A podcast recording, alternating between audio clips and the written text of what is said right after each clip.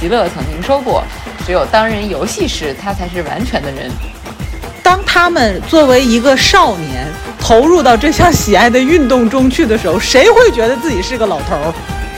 体育运动其实有一部分魅力是来自于博彩。这就好比是当年咱们上学的时候，对不对？放了寒暑假，你说就那么一个两个月，对吧？咱们能染上什么恶习？就是他会觉得我活着的本质是要好玩儿。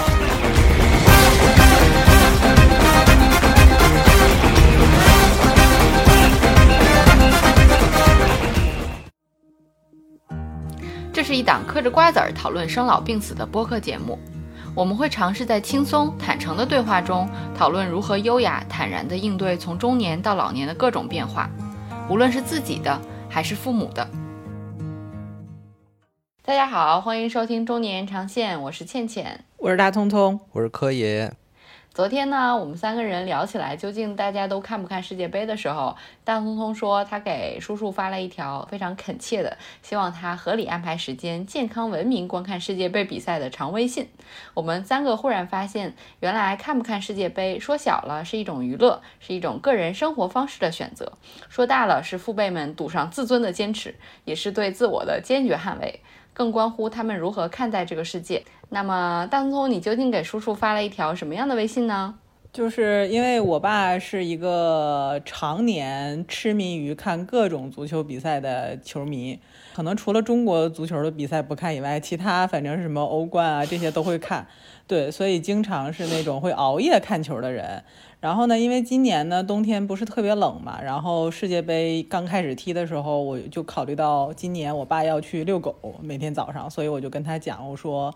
那呃，考虑到时差，请他尽量合理的安排这个绿色观球时间啊，尽量赶在头后半夜之前睡觉。比如说三点的这种球赛呢，建议他呢可以考虑适当第二天 看录像，不要去看现场直播。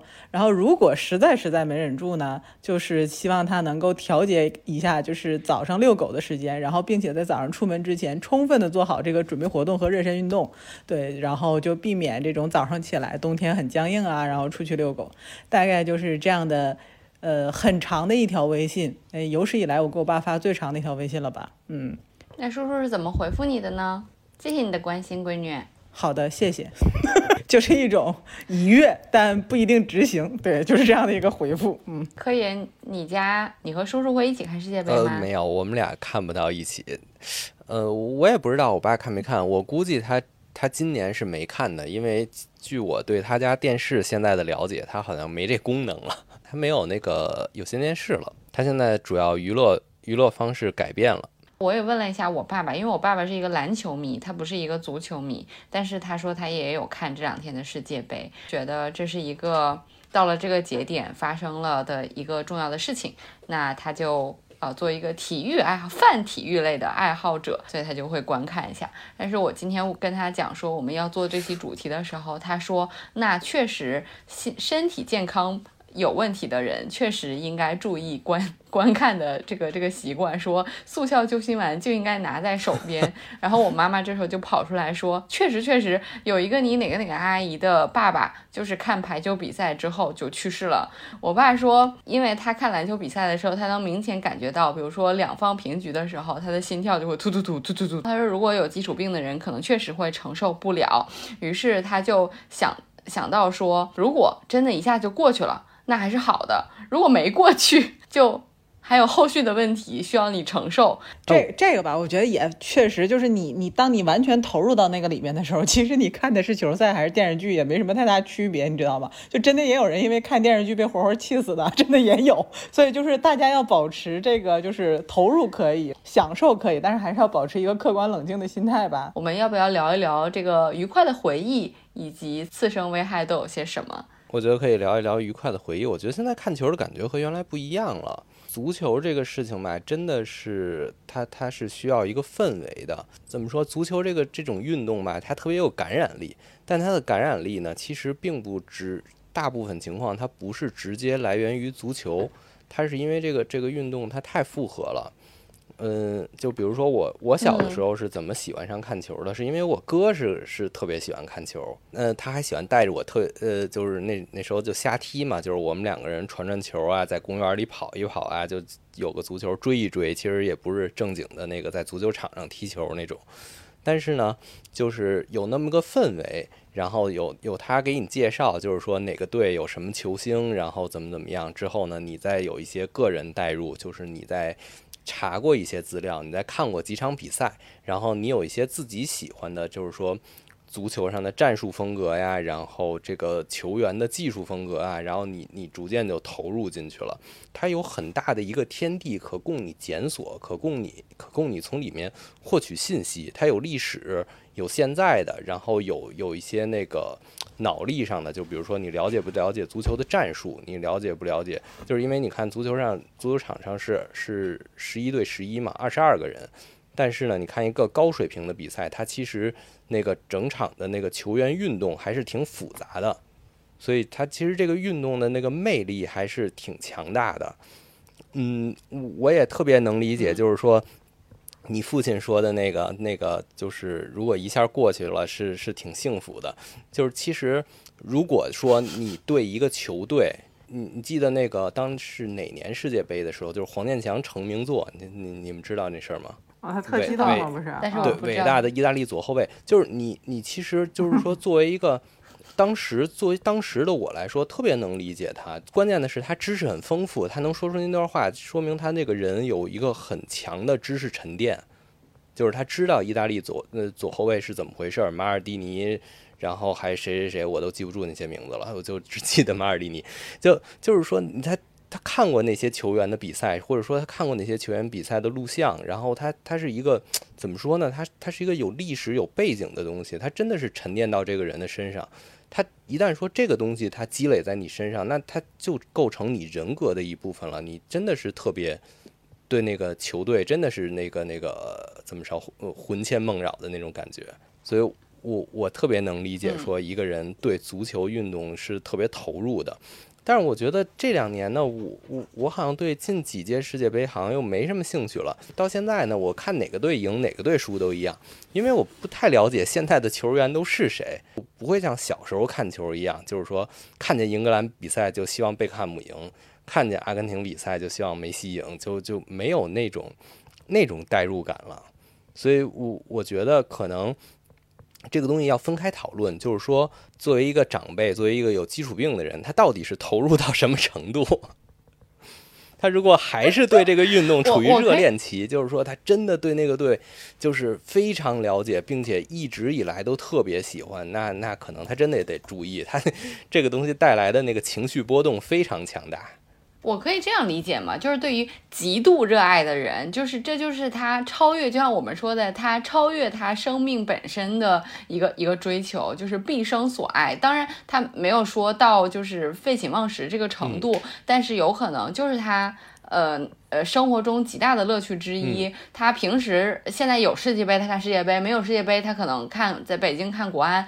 世界杯只是。他的兴趣爱好中的一个非常重要的节点，世界杯世界级的这个这个比赛的节点。但是除此之外，平时他这个热爱这个兴趣是持续的。但是还有一些就是相对热爱的，就是这种相对热爱的，就是我对像我爸这种，就是平时我是一个泛体育类的爱好者，然后到了这个关键时刻，我可能出于氛围，然后我会去看一下。然后这个氛围其实是。我的长期以来的一个习惯，无论是童年青春留下来的回忆，还是说和家人的留下回忆留下的一个习惯，还是到了后面就是工作之后，其实是和周围人的一个谈资。我就是想，对于我来说，如果周围的人都不聊世界杯了，那世界杯跟我就是就是。一点关系都没有的一件事儿，但是如果你会发现，就是 我是觉得像这次世界杯之前，我自己已经不看这个世界杯了。我现在想想，我上一次看世界杯应该是高中毕业的时候，就是一群毕业生，然后大家毕业旅行的时候一起一起看世界杯。当时我还记得大家会赌说，如果今天晚上哪一队赢了，然后我赌输了，当时我们还要说要去外面裸奔，就是。就是现在只会记得，不是你们看球就好好看球，怎么老光膀子？哎，不不不不不不，我觉得其实体育运动其实有一部分魅力是来自于博彩的。就是现在我看个球，就是如果不跟我旁边人赌点什么，就 一点意思也没有。竞技运动其实本来就会唤起人的这种，就是关于理想和现实、自己和他人的这种比较。但是胜负欲，你你本身关于这场比赛，对关于比赛你本身没办法参与，那你只能在场外比较嘛。我觉得就是变相的一种对于竞技和游戏的参与。对，说如果你赌球的话，那你一定捏好足球救心丸啊！黄赌毒大家还是要远离啊！我们是一档政治正确的节目，我们我们本期的核心还是想要先理解一下父辈们，或者从我们自己出发理解一下，就是大家对于世界杯或者竞技体育的这种爱好和呃热情，但是在理解的基础上再去看一看有没有什么办法可以让他嗯。控制在一个比较安全的这个这个范围内来享受这个乐趣。哎，那大聪聪，你看球的时候你投入吗？嗯，你是那有多投入？我不投入呀，我极度不投入啊。就是 就是我本来不太喜欢看足球，就是因为我我爸和我哥特喜欢看足球，就是我爸什么球他都喜欢看，篮球他也喜欢看，足球他也喜欢看。然后我哥小时候有一段时间，就是因为我已经记不清，我记得是咱们八零后。应该有一段时间，中国足球其实是一个全民还挺狂热的一个年代，那个时候成绩也不错，对吧？嗯。呃，然后那个时候还有什么甲 A 呀？然后我哥那个时候上小学的时候，他的那个名签儿就是巴乔的头像，他把自己头像给抠了，然后把巴乔的那个照片放自己的那个名签上。然后那个就是，而且我哥小时候话特别多，每次到我们家的话，就是我爸是一个特别话少的人，然后他们两个其实平时就是姑父跟这个侄呃那个侄子之间也没什么好聊的。但是，一看球，两个人就就就是就开始就是你来我往。然后那个时候，一般就是作为一个女孩的我，就是在旁边嘿哈哼，就是这种捧哏的角色以及吃零食。对，然后，但是我对看球这件事情呢，就是。呃，我觉得科研那个点说的对，就是它是一个氛围，就是我印象里面的，就是跟足球相关的记忆，大部分都是我对男性群体在这个运动里面散发出来的这种所谓的英雄主义、团结精神，就是这种氛围是是是基本上都是跟这种氛围有关系的，对，然后所以。呃，我看球是不会投入，但是我觉得他们看球是很投入的。比如说我小的时候，我爸如果说看了哪场自己喜欢的球队，或者是说看了哪场他认为很重要的比赛，当他心情大悦的时候。嗯，我就觉得今天就可以，就是稍微肆无忌惮一点。如果看到这个风向不好，你知道吧？我爸开始呲牙咧嘴要骂人了，我就得溜边儿，因为保不齐哪个球员惹到他的点，就会捎带上我，你知道吗？比如说他经常对某个球员，如果说控球没控好，就说怎么这么笨，就是缺少练习，然后就看向我就说跟你们学习是一样的，你懂吗？就是不好好学习，脚下拌蒜。对，就是球。不好好练习，球踢不好；你不好好的学习，就是学习考不好。就是你知道吗？就是因为这种，就是还会被瓜带，所以就是就是，如果发现这场球他神色不对，那咱就绕道走，对，也不去凑那个热闹，跟着蹭点电视看。哦，对，还有就是我为什么也会看球赛，我并并不反感，就是因为小的时候。你只要不学习，能看个电视，你管他看的是什么呢？就是，所以就是当家里电视的控制权世界杯期间在我爸手里的时候，就是那就蹭一下嘛，对不对？然后不不不，还是还是有区别，还是有区别。足球这魅运动还是有魅力，就是说他对于一个完全不喜欢的人，他也有一定的吸引力，还有一定对抗性，就看个热闹嘛。对对对。所以你觉得这个快乐的源泉在于它的这个紧张的过程，让你产生了很多的多巴胺，然后让你的情感在很多在在在平静的时候制造了一种紧张感，然后这种紧张感就是我们生活中体会不到的那种情绪起伏的快乐，瞬间的悲喜，就是也会体验到这种无奈，是吧？就是对啊，我觉得是不是因为这种这种起伏？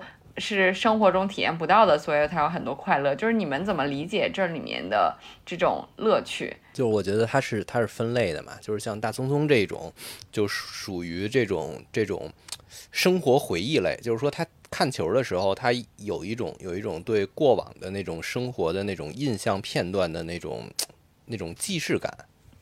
就是说，所以他每次看球的时候，他都会回到那么一种精神状态。可能看球会让他有一种归属感，他会更放松。对吧？像他他这种球迷就没有任何危险性，他完全不需要紧张说这个心脏好不好的问题，就是就是进球了我可能都没看着，就是这种。对对对对对对，它属于一种陪伴式的。还有那种那种球迷挂件型的那种，就就我这种，就身边有那种那个真球迷，就是真的特别投入、特别有代入感的那种真球迷，就是挂在旁边。但是呢，我也多少有所了解，多少有一点自己喜欢的队伍和喜欢的那个技战术，就是多少对足球这个运动有一些了解吧。最投入的这一些球迷，就是说他对某一个球队，就跟黄健翔、黄黄健翔老师那个状态一样的那些球迷，就是这个就确实是要注意点身体。就有点像你说的那样，他有点高于自己了。他是个，他是个伟大的事业。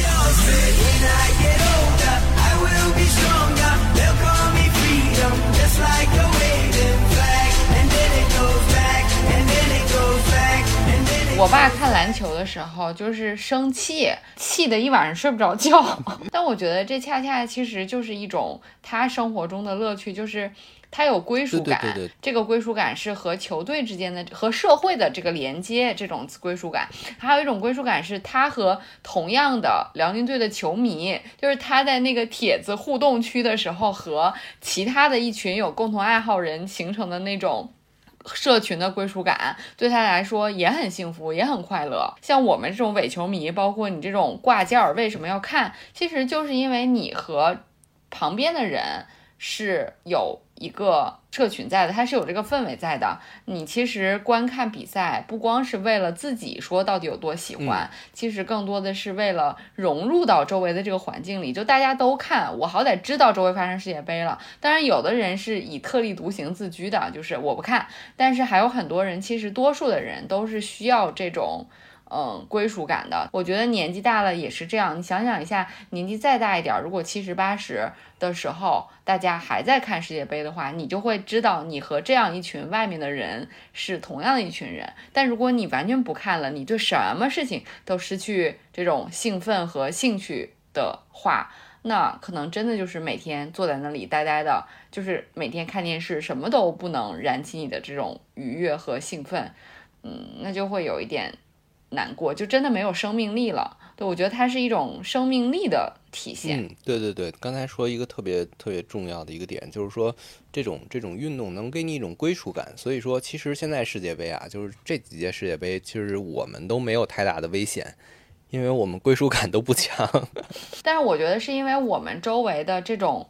和世界连接的事情和事件其实很多，因为我们还有就是工作啊，是新鲜的的事情，就是你你刷朋友圈，然后你就知道最近在发生什么。就是你周围没有这个话题持续在进行的时候，如果没有这样的大的事件连接你们的话，你就会感觉和世界脱节，你就会觉得你的世界永远都是静止不变的，嗯，对吧？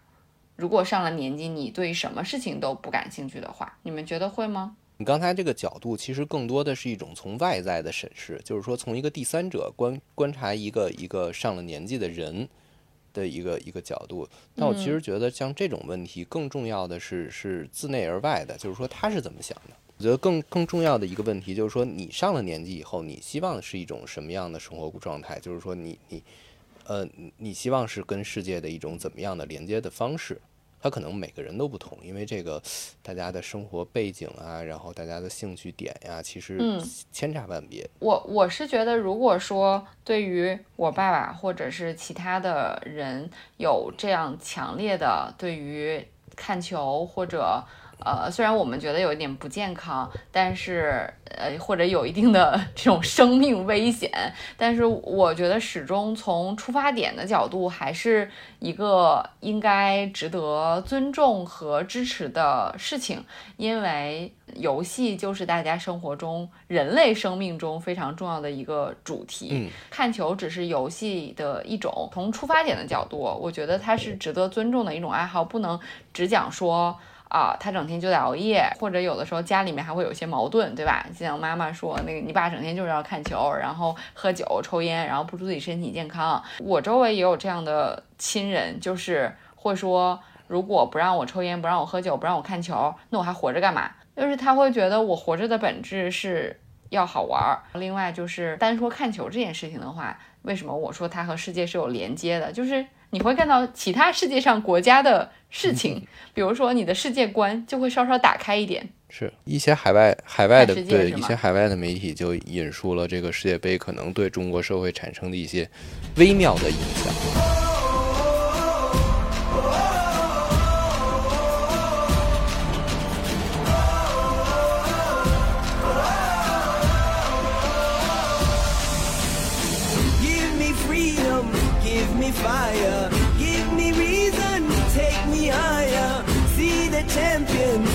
The field now. Unify us, make us feel proud. In the streets, our heads are lifting as we lose our inhibition. Celebration, it surrounds us. Every nation, all around us. Sing forever young, singing songs underneath the sun. Let's rejoice in the beautiful game. And together at the end of the day,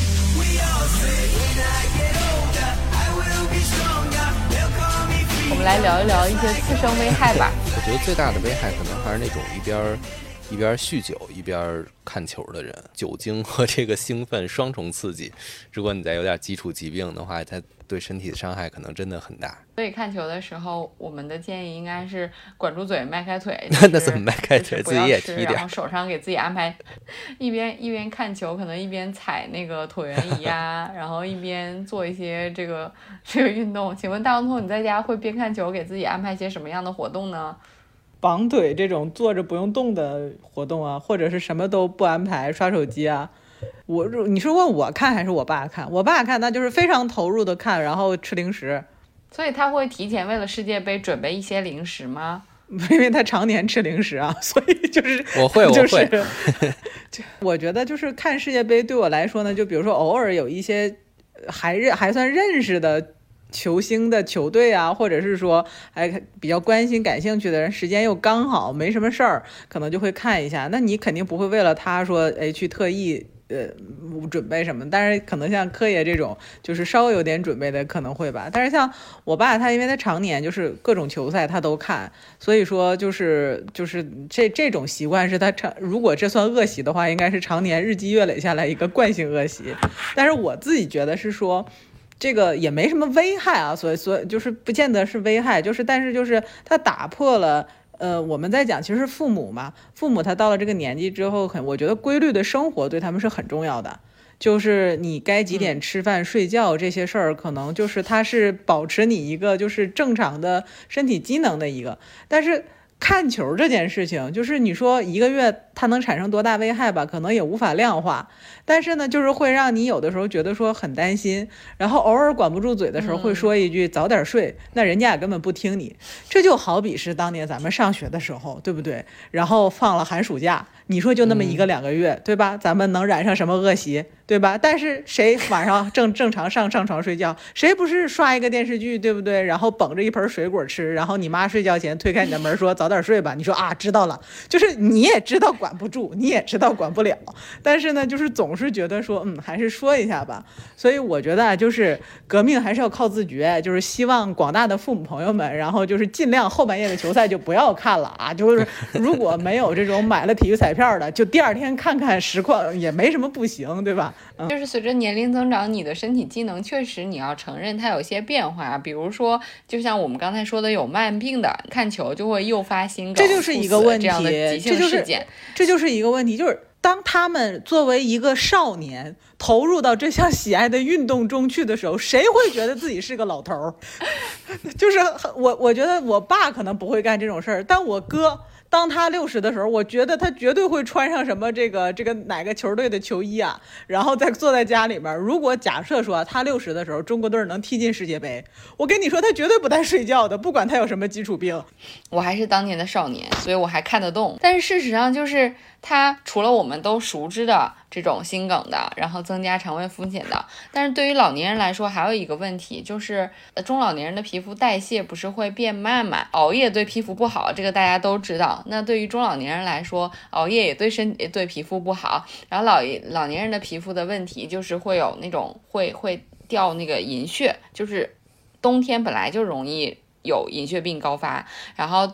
你现在熬夜，然后皮肤的屏障功能下降，肤质就会变得干燥粗糙，然后就会更容易得银屑病，就会嗯，所以大家记得就是看看世界杯，记得涂身体乳 啊，这也行，我觉得这也是个好，我我只是赞同了一下这个观点，嗯，其实我倒是觉得你们想的有点多了，我我我觉得对于大部分人来说啊，对于绝大部分人来说，呃，就除了那些真正特别狂热的那个呃足球爱好者。大家其实对自己的身体状况还是有一个 怎么说呢？主观的认知的。我们劝的就是那些狂热分子。要说如果是真的是那些特别狂热的，可能确实得注意一些。就赌上尊严，我也要看一下球的那种。嗯，嗯，就是年纪大了会有一种心态，就是我体力上还熬得住，我一定要看球，我一定要把这个球看下来。嗯，是的，我觉得就是 可能有的有的人在内心当中会有这一点，对，这不就是对自己身体和呃状况没没数了吗？但是我觉得这种这种怎么说呢？这话都两说着。你一旦说你尝试了三点钟看，看完了以后五点半了，对吧？然后呢，你第二天你起来以后倍儿难受，头不是头，脚不是脚的，那你说你第二天你还你你要是还那么难受，你还三点半看吗？对吧？就是就是，它其实还是有一个自我调节的机制在。对，所以是说，像我和大洋葱这样的这个关心爸爸的女儿们，或者啊，像柯爷这样关心父亲的儿子，我觉得这个时候不是说不让他看，该挑战的你得让人家挑战，该有兴趣爱好的也得尊重，然后对于这种乐趣的追求、多巴胺的追求、归属感的追求等等，我觉得都值得支持。我们能做的就是在旁边可能提供一些这个安全的建议，比如说给一些这个投喂一些比较健康的、无负担的零食，提醒涂一下身体乳，合理安排一下这种观看的时间，然后包括有一些要吃药的人，必须要坚决。规律的服药，嗯嗯不要嗯错过服药时间。如果血压真的出现了高，比如说你你血压、血糖，你就是要监测的比平时更勤。然后如果有必要，还可以遵医嘱，是不是需要调一下药？就是可以为了看世界杯，适当做一些准备啊，就是对吧？就是为了你生活的更快乐而服务的嘛。嗯，所以我们我们再来推荐一下健康零食，水果比较低糖的水果。一定要低糖吗？就是低糖才健康啊！你知道低最低糖的水果是什么呀？西瓜、草莓。这这不都是高糖的吗？对，就是嗯嗯，就是西瓜是就是如果按照单位含糖量来算，西瓜绝对不是一个高糖水果，但是也不建议糖尿病人多吃的原因是因为它有每次吃量大，量大你知道吧啊？对对，你先，你说你吃二两西瓜 和吃二两苹果，它不是一个概念，对吧？饱腹感不太一样，对，嗯所以说就是要控制量，嗯，对。像倩倩这样自律的呢，嗯就是查着数吃水果的 含糖量的人，我觉得吃什么都没问题。对，嗯就是，但是呢，如果说那种，就比如说真的是有呃像糖尿病啊这类就是疾病的这个爸爸妈妈们，在晚上的时候尽量就少吃这种高糖的水果，吃点实在什么吃点苹果、梨就可以了吧？我觉得就是别吃太高糖的东西啊。比如说像什么花生、瓜子儿、花毛一体这种东西啊，就是确实是看球必备。但是呢，这种东西吧，它就会上火。如果是后半夜看吧，真的是你肯定得喝瓶凉啤酒，就是压压火吧，就也不好。所以说呢，就是就是也不是说让父爸爸妈妈喝茶后半夜，就是尽量去选择一些就是比较平和的这个零食吧。另外就是晚饭，如果今天晚上有球，就多吃点吧，就是就是也不一定非得靠零食来打发。对，嗯，不是这样的，不是这样的。我觉得因恰恰是因为晚上看球，所以你才晚饭要少吃，给零食留出来空间啊。不然你知道，我觉得吃零食和吃主呃正餐，你就是会有两个肚子。我收回说他是一个自律的人。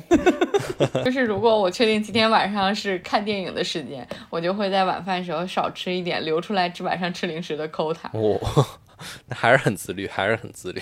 我推荐的零食是鸭舌，就是我觉得鸭舌这种零食，就是你可以吃的很慢，然后还吃不了多少东西，可以慢慢吃，慢慢吃，慢慢吃，这样就可以降低你吃到的量。我觉得鸭舌、鸭脖都是非常适合作为就是磨牙齿的零食。另外，我还推荐一个嗯很健康的零食，叫夹笋豆干，哦，就是豆干和笋夹在一起，听起来是不是很健康？嗯嗯也没有什么负担，你也不会吃很多，反正吃两片你就顶住了。那个还那个好好像还挺好吃。我吃过那种有有笋的那个那个绿豆，豆子也很胀肚。哦，就吃两口不吃了那种。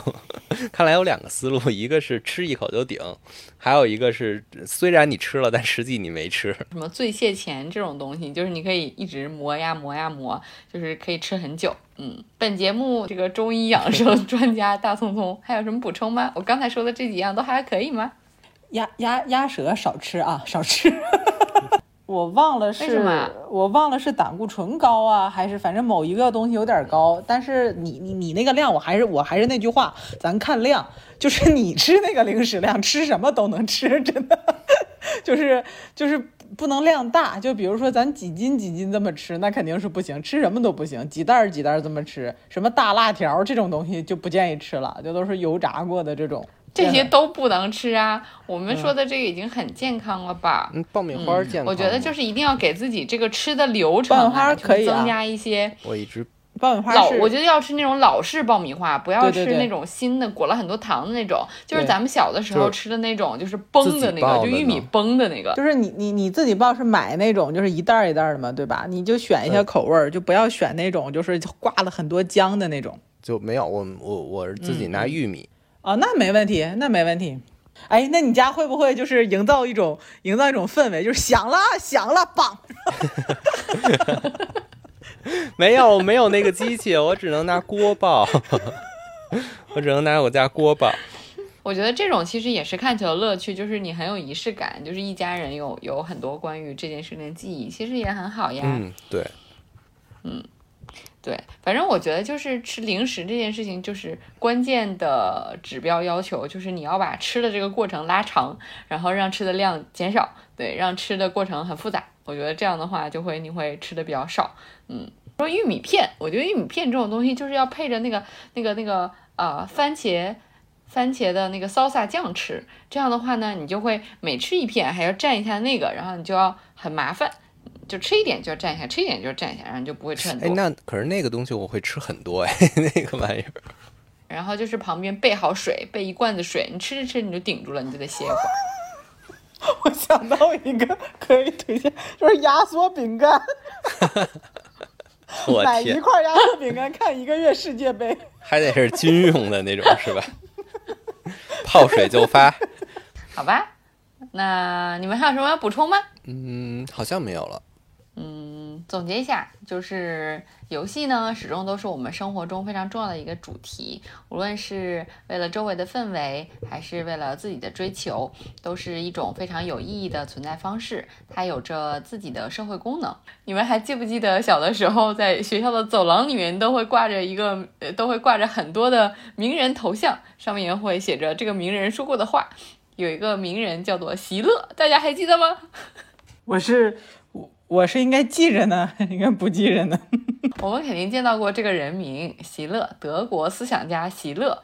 但是呢，他我们在学校的走廊里面看到的肯定不是这句话。哦，我知道了，可能我跟可能我跟科爷的学校挂的不是他，可能是牛顿什么其他人，对，所以我们不知道也没啥。你接着说，对，席勒曾经说过，只有当人游戏时，他才是完全的人。哦，这个我听过。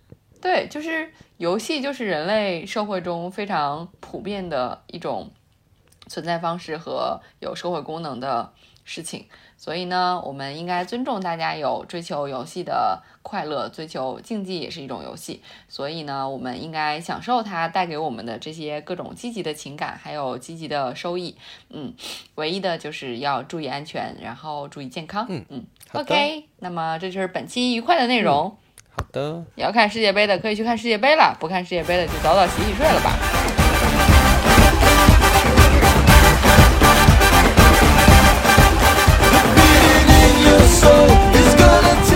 感谢大家收听本期内容，我们的听友微信群已经开通，欢迎添加小助手 disrupt aging 二零二一的微信 d i s r u p t a g i n g 二零二一，成为我们的好朋友，入群和我们分享讨论你的生活困惑，或者向我们推荐主题以及身边的嘉宾。大家也可以查看 show notes 以及节目详情中的相关信息，与我们联系。期待和大家相见。Tonight, the night.